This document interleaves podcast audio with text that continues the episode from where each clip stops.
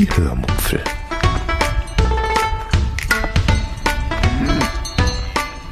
Aus dem Tagebuch einer Allgäuerin.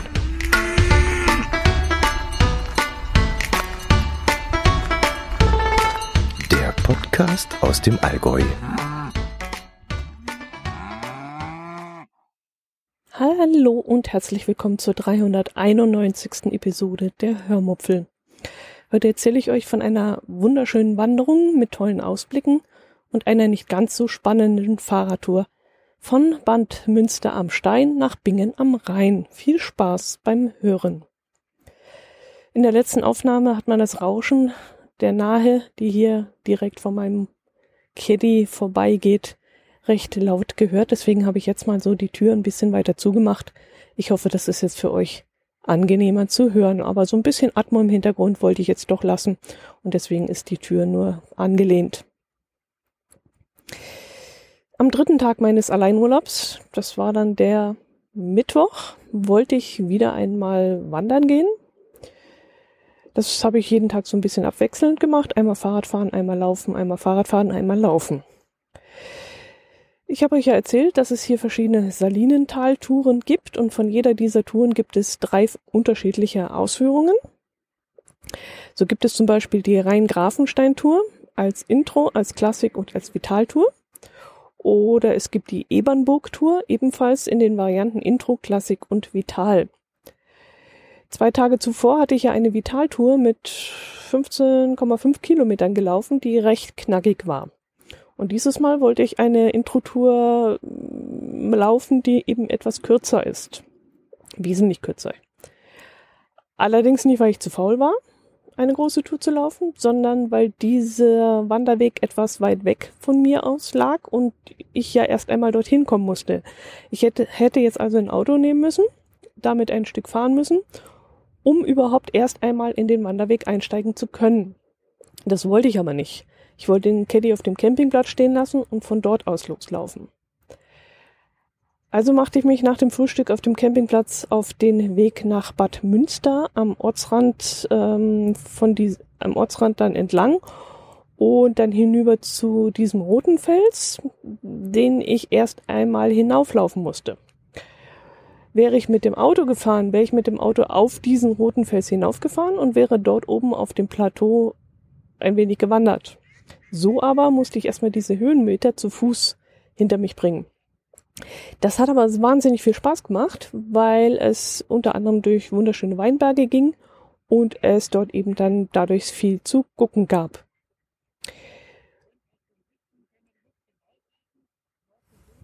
Jetzt kommen da gerade die Kanufahrer zurück. Das ist natürlich jetzt suboptimal. Aber gut, die müssen mich ja nicht stören und ich störe sie auch nicht. Ja, ich bin also da durch die Weinberge hinauf auf diesen roten Fels und oben angekommen erreichte ich dann diesen Intro-Wanderweg, dem ich nun 3,1 Kilometer rechts rum folgen konnte oder 3,1 Kilometer links rum. Ich habe mich dann dazu entschlossen, rechts rum zu laufen, gegen den Uhrzeigersinn. In dem äh, Prospekt, dass es zu diesem Wanderweg geht, wird das genau umgekehrt empfohlen.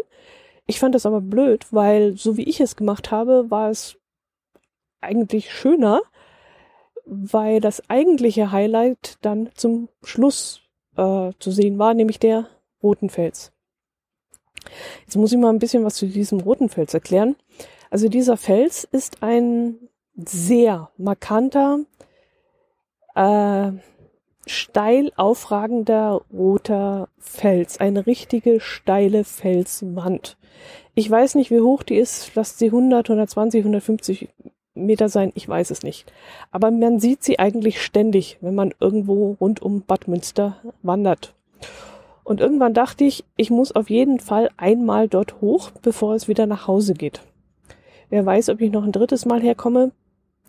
Geplant habe ich es jetzt nicht, aber es kann durchaus sein, denn ich fühle mich hier wirklich sehr, sehr wohl und es ist auch wirklich nicht weit von zu Hause weg. Es ist eine Weinregion. Ich habe hier einen Winzer, wo ich guten Wein besorgen kann. Also ich kann mir durchaus vorstellen, dass ich nochmal herkomme. Aber man soll nicht äh, auf morgen verschieben, was man heute kann besorgen oder wie heißt das? Und deswegen dachte ich, ich muss da unbedingt mal hoch. ja, deswegen hatte ich mir dann, wie gesagt, diese Rotenfelstour rausgesucht und fand es auch super, dass ich den Berg selbst hochgelaufen bin. Also mit dem Auto, das wäre wirklich, wirklich völliger Nonsens gewesen, denn damit, wenn man da hochläuft, hat man einen ganz anderen Eindruck von diesem Felsen und von dem Berg. Ähm, ja, als ich dann oben stand, war ich dann im ersten Moment allerdings erstmal enttäuscht. Das ist nämlich ähnlich wie bei den Kreidefelsen auf Rügen. Wenn man oben steht, sind sie völlig langweilig. Man muss schon mindestens einmal runterlaufen und sie von unten sehen und man muss sie dann, muss dann diese 30.000 Stufen, die es da gibt, auch wieder hochlaufen, sonst ist das Ganze nämlich witzlos. Und so war es jetzt auch hier. Ich stand jetzt da oben und habe dann so runtergeschaut und schaue da so eine Schneise hinab und denk mir, okay, sieht jetzt ein bisschen wie dieses Caspar David Friedrich Gemälde auf Rügen aus, nur eben in Rot, aber ansonsten ist das hier eigentlich recht unspektakulär. Aber dann lief ich ein wenig an diesem Kamm entlang zu diesem gemauerten Aussichtspunkt, den es dort oben gibt. Und das, das war dann richtig geil. Das war der absolute Wahnsinn. Ich stand bestimmt eine Dreiviertelstunde, Stunde da oben und genoss, genoss diese Aussicht, die so dermaßen spektakulär war. Also Wahnsinn. Und man konnte dann auch links zurück über die Schulter auf diese Felsenwand schauen, auf diese rote Felsenwand vom roten Fels. Und das war wirklich atemberaubend. Diese Wand ist wirklich cool. Die ist von unten wahnsinnig cool. Wenn man unten an der Nahe entlang läuft und die Wand anschaut, ist sie cool. Und wenn man jetzt da oben steht auf diesem Aussichtspunkt und zurückschaut, irre. Also, ah, Wahnsinn. In dem Fels nisten dann auch Vögel. Keine Ahnung, was das für Viecher sind. Ich hätte spontan gesagt, dass das Mauersegler sind, aber ich kenne mich da ehrlich gesagt überhaupt nicht aus. Also die hatten so spitze Flügel, hatten Schwänze wie so Schwalben, aber die Vögel waren an sich doppelt so groß, würde ich jetzt schon mal sagen, als Schwalben. Und es war wahnsinnig interessant, ihnen dabei zuzuschauen, wie sie da immer wieder an dem Fels hin und her schossen und in die Felswand rein. Also es war wirklich toll. Ich habe dann versucht zu filmen, aber dafür waren sie dann doch ein bisschen weit zu weg für die Kamera und auch viel zu schnell. Mhm. Irgendwann konnte ich mich dann losreißen und bin die Runde zu Ende gelaufen. Äh, es ging dann noch ein Stück am Rande des Plateaus entlang, von wo man dann auch einen tollen Blick ins Tal hatte. Ja, aber so geil wie an diesem gemauerten Aussichtspunkt, wo auch dieses Kreuz steht, das man komischerweise von unten gar nicht sieht. Also ich war erstaunt, dass da oben ein steht, äh, als ich da ankam. Ja, so, so geil wie da an diesem Punkt wurde es dann nicht noch einmal. Ich lief dann den gleichen Aufstieg wieder runter, als Abstieg sozusagen, und kam dann wieder in Bad Münster raus. Und mich machte dann ein Eis oder ein Kuchen oder sowas an und deshalb fragte ich Google Maps nach einem Café. Aus irgendeinem Grund war mir nie eins ins Auge gestochen, als ich dort durch Bad Münster durchgefahren oder gelaufen wäre. Es gibt derer wohl doch einige, aber mir war nie eins aufgefallen. Also entweder hatte ich nie drauf geachtet oder die sind da alle so unscheinbar, ich weiß es nicht. Jetzt, wo ich gezielt danach gesucht habe, habe ich dann doch noch ein, das eine oder andere gesehen, aber keines hatte mich so angesprochen, dass ich jetzt eine Empfehlung aussprechen würde oder sagen würde, da muss ich mal hin. Ja, aber in dem Fall, googeln hilft ja immer. Und Google hat mir dann ein Café äh, vorgeschlagen, das zwar sehr gute Bewertungen hatte, aber von außen eher so mäh aussah. Aber davon wollte ich mich dann nicht täuschen lassen, denn ja, das sollte ich vielleicht mal erklären. Hm. Bad Münster am Stein hat so hat so einen 50er Jahre Style. Da gibt es ganz, ganz viele Gebäude, die so retro aussehen. Ähm, da gibt es zum Beispiel so einen runden Flachbau. Ich, ich weiß nicht, was das ist. Vielleicht ist es eine Klinik oder so.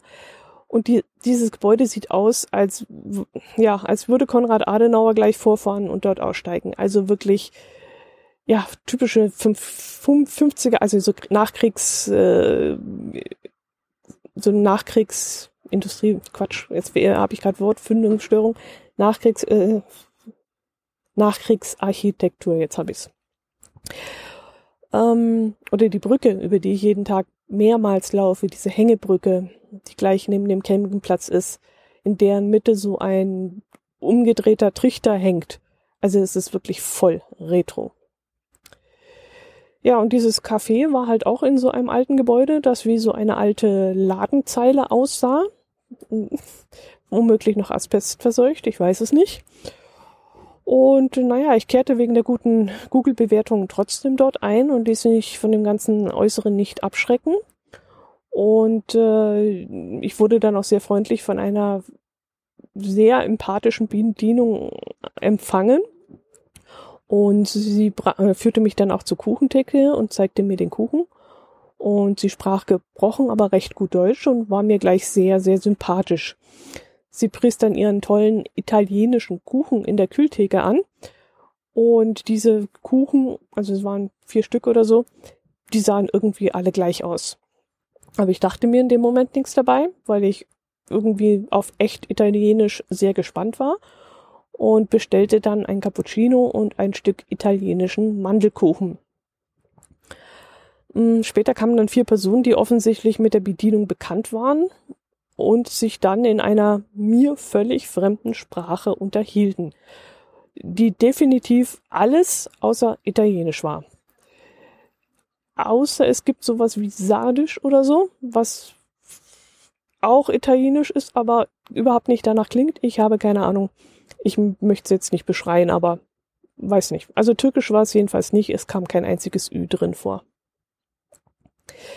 Die vier Personen bestellten dann ebenfalls Kuchen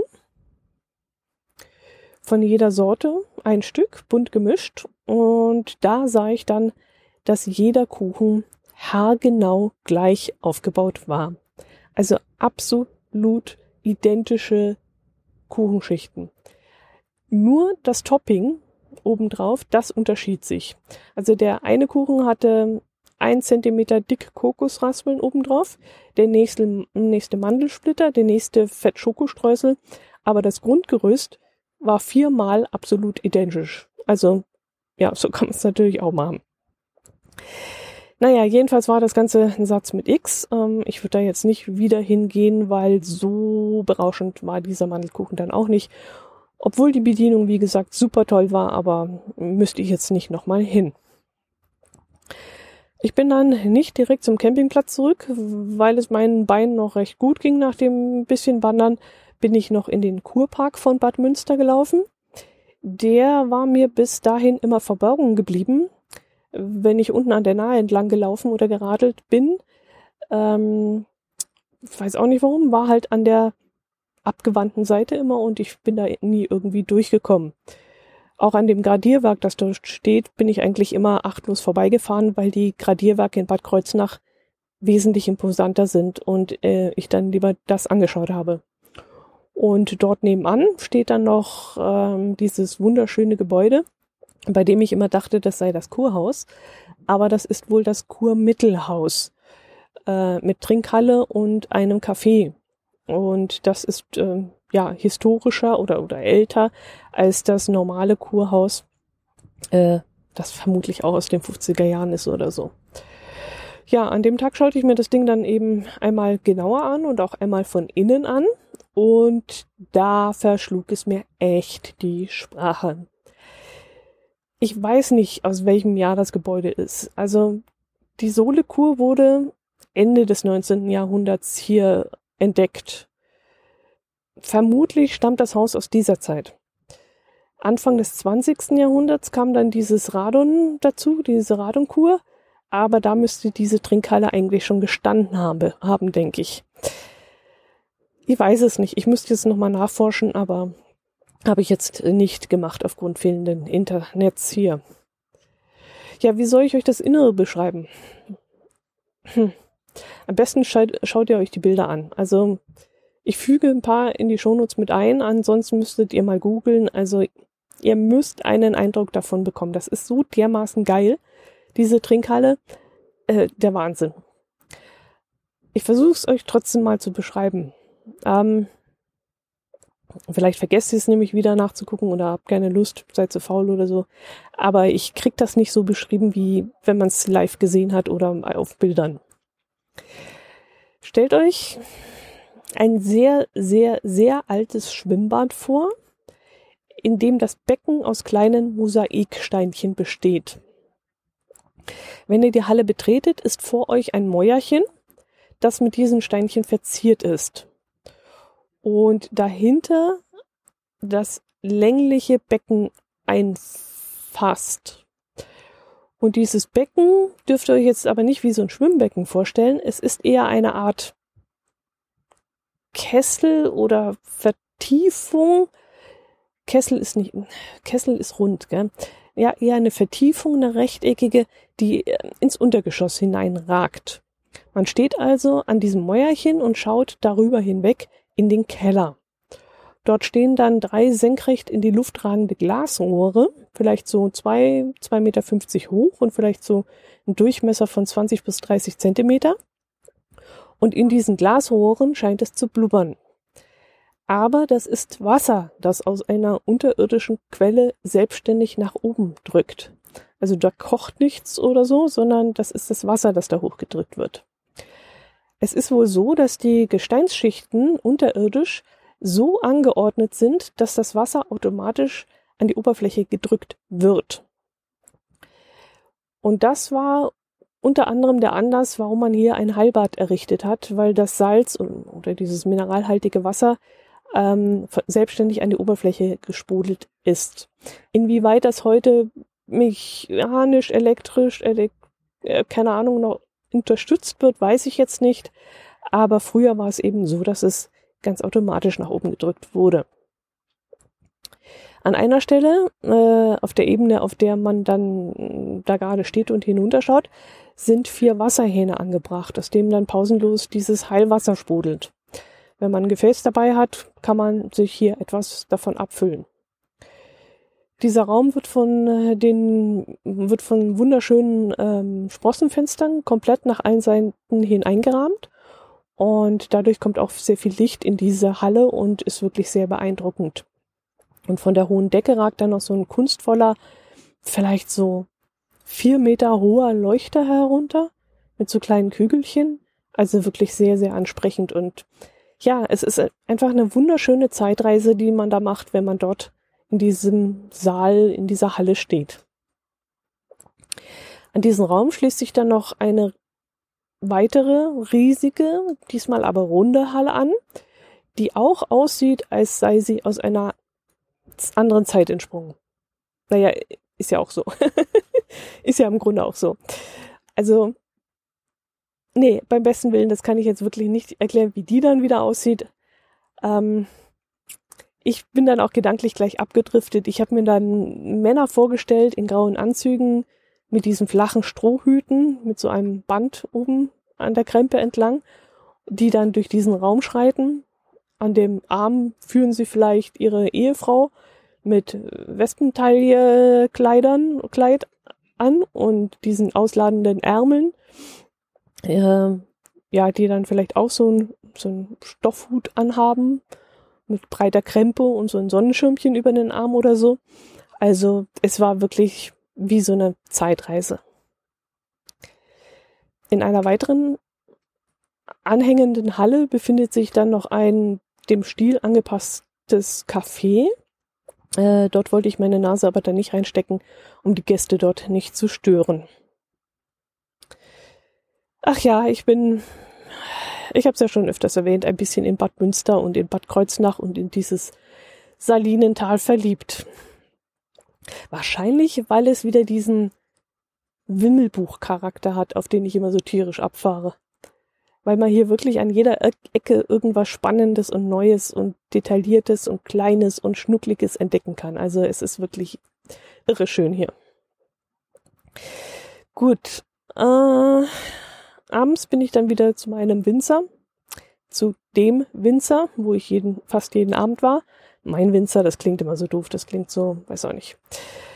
Ähm, ja, und da wurde ich bei einem älteren Märchen, äh, Märchen, ja, Märchen auch, Märchen hat die Frau erzählt, ähm, bei einem älteren Pärchen an einen Tisch gesetzt. das an sich sehr unterhaltsam war. Die beiden waren aus Nordrhein-Westfalen, ich glaube aus Duis Duisburg. Ähm, er war sehr nett und wollte mir ständig Fragen stellen, kam aber nicht zu Wort, weil seine Frau ständig die Bappel auf hatte. An sich nicht unsympathisch und ich höre Menschen ja gerne zu und interessiere mich auch für deren Geschichten, aber wenn man so nicht einmal nachhaken kann, wenn man irgendetwas nicht verstanden hat oder wenn einen, äh, wenn einem ein Thema besonders interessiert oder genauer interessiert, aber man kommt einfach nicht dazwischen und kann mal nachhaken, dann wird's mir auch irgendwann zu viel und ja, das nervt mich dann. Die Frau erzählte halt, dass sie viel wandern gehen und schon oft in Bad Kreuznach waren und auch jedes Jahr mindestens einmal nach Kochem an die Mosel fahren. Und da wollte ich dann halt nachhaken, weil mich irgendeine Zwischenbemerkung, die sie so am Rande erwähnt hat, irgendwas über Weinkonsum äh, näher interessiert hat. Aber da war die Frau dann schon wieder beim nächsten Thema und hat mir ausführlich von ihrem kleinen Zeh erzählt, der beim Wandern Probleme macht und sie hat schon gedacht, dass es ein Hühnerauge ist und sie dann Fußbäder gemacht hat und ein Hühneraugenpflaster hat sie sich gekauft und draufgelegt und irgendwelche Schlumpf, Schlumpf, nee, Schrumpfschläuche drüber oder keine Ahnung. Also sie ist sehr ins Detail gegangen und das war mir dann auch ein wenig too much. Irgendwann zahlten die beiden dann aber und ich saß dann alleine an einem Sechsertisch und als dann eine größere Gruppe kam, wollte der Chef mich dann verständlicherweise umsetzen. Mm, das ging dann natürlich nur unter großem Hallo und gespielten Protesten meinerseits.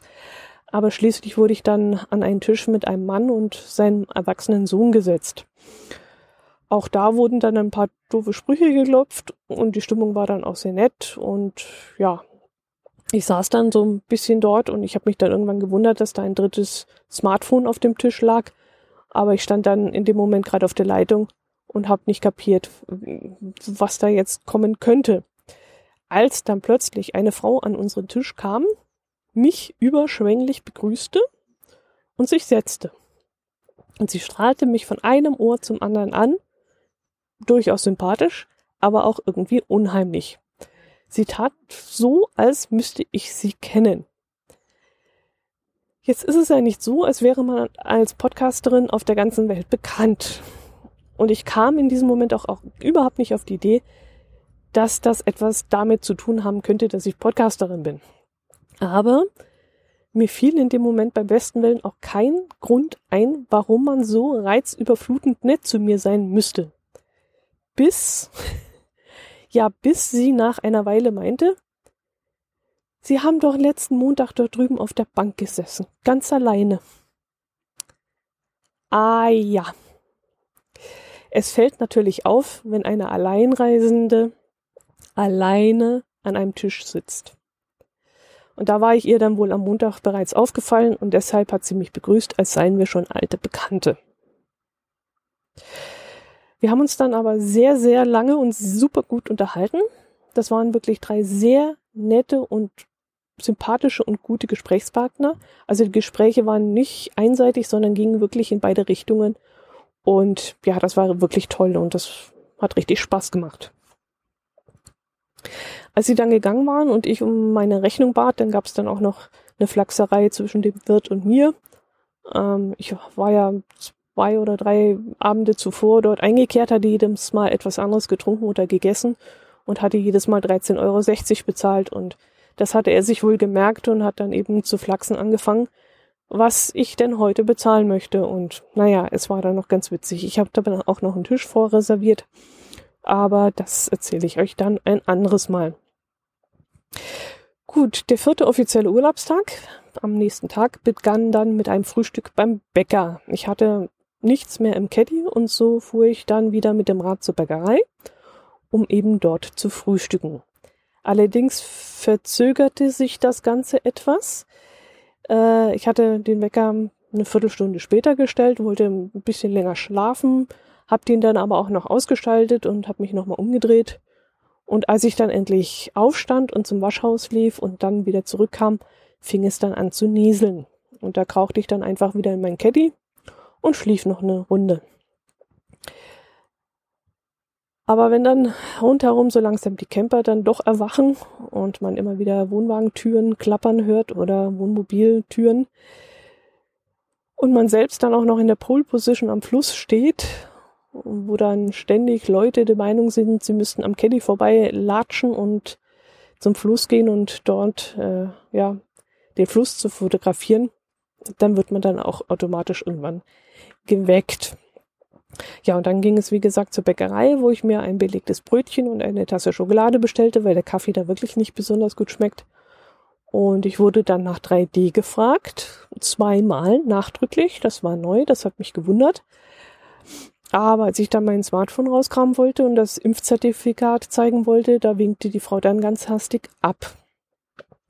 Aber dann musste sie mir bei mit einer hochgezogenen, also irgendwas an mir eine hochgezogene Augenbraue oder ein Stutzen oder irgendwas bemerkt haben, denn plötzlich zögerte sie und fragte mich, Sie sind aber nicht von der Gewerbeaufsicht, oder? Ich habe da erst gar nicht hochgeguckt, sondern habe nur gemurmelt, dass das wohl ein bisschen zu spät ist, um sich darüber Gedanken zu machen. Denn wenn das so wäre, dann hätte sie jetzt schon Probleme. Ach, Alter, ich weiß echt nicht, was dieser ganze Mist soll. Also vielleicht sind die alle so verunsichert oder sind die Regeln so undurchsichtig. Ich blicke ja auch nicht mehr durch.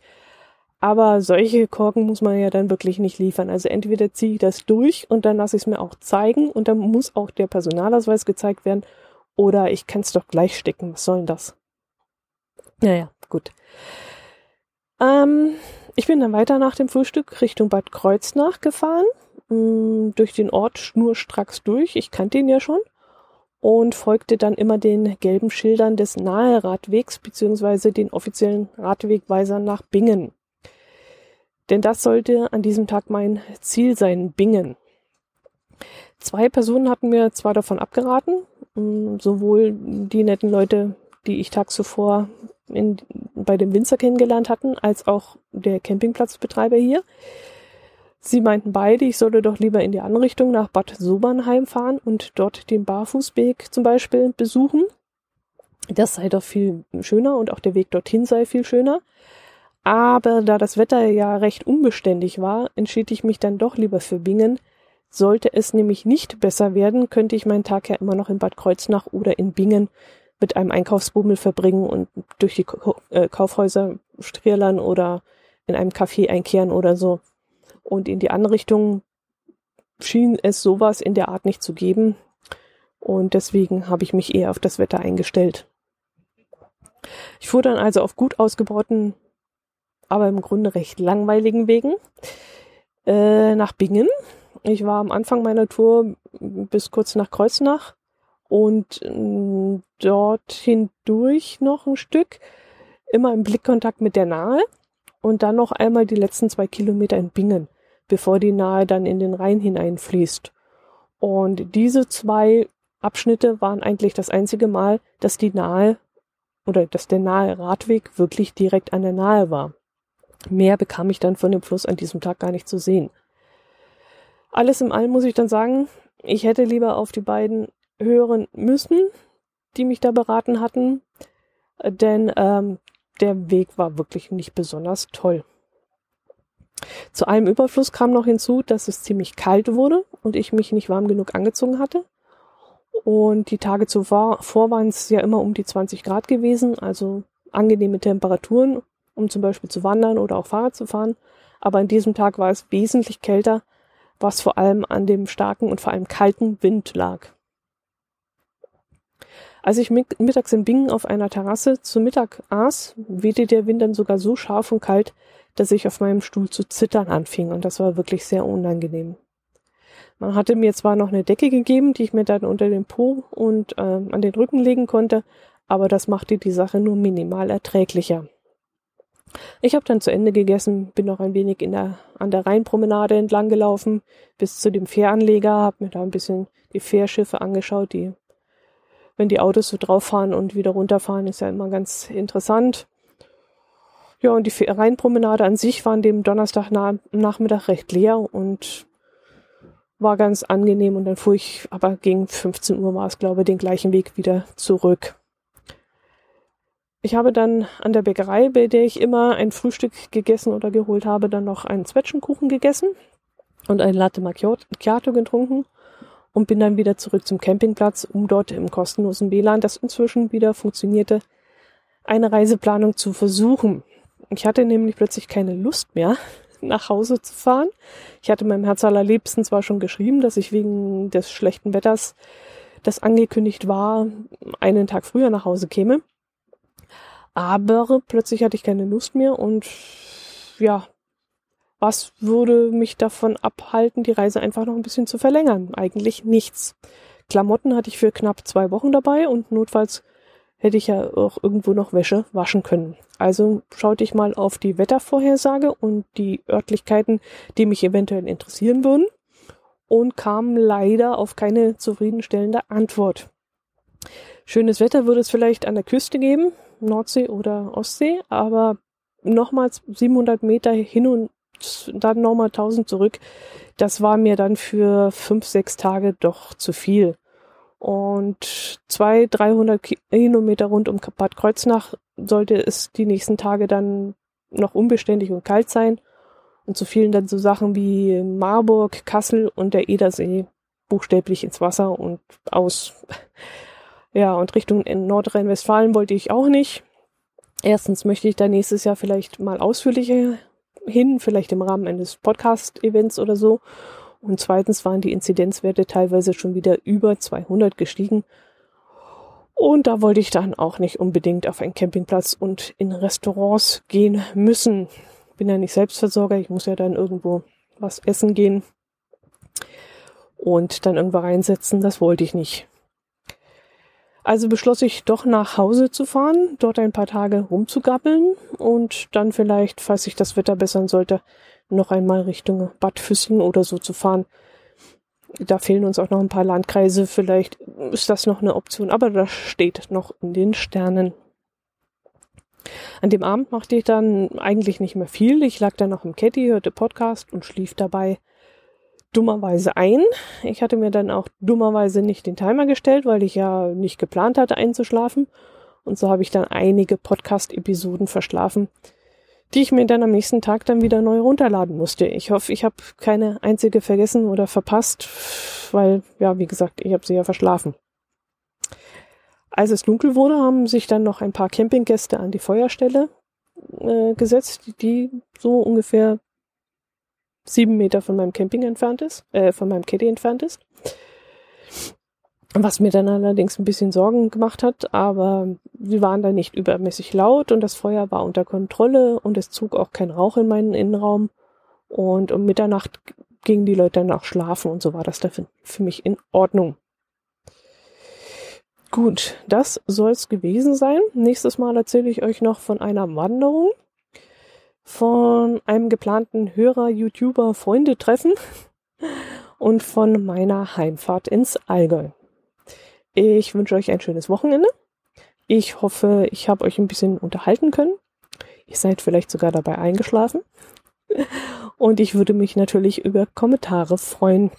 Hab schon lange nichts mehr bekommen in der Richtung. Macht es gut. Servus.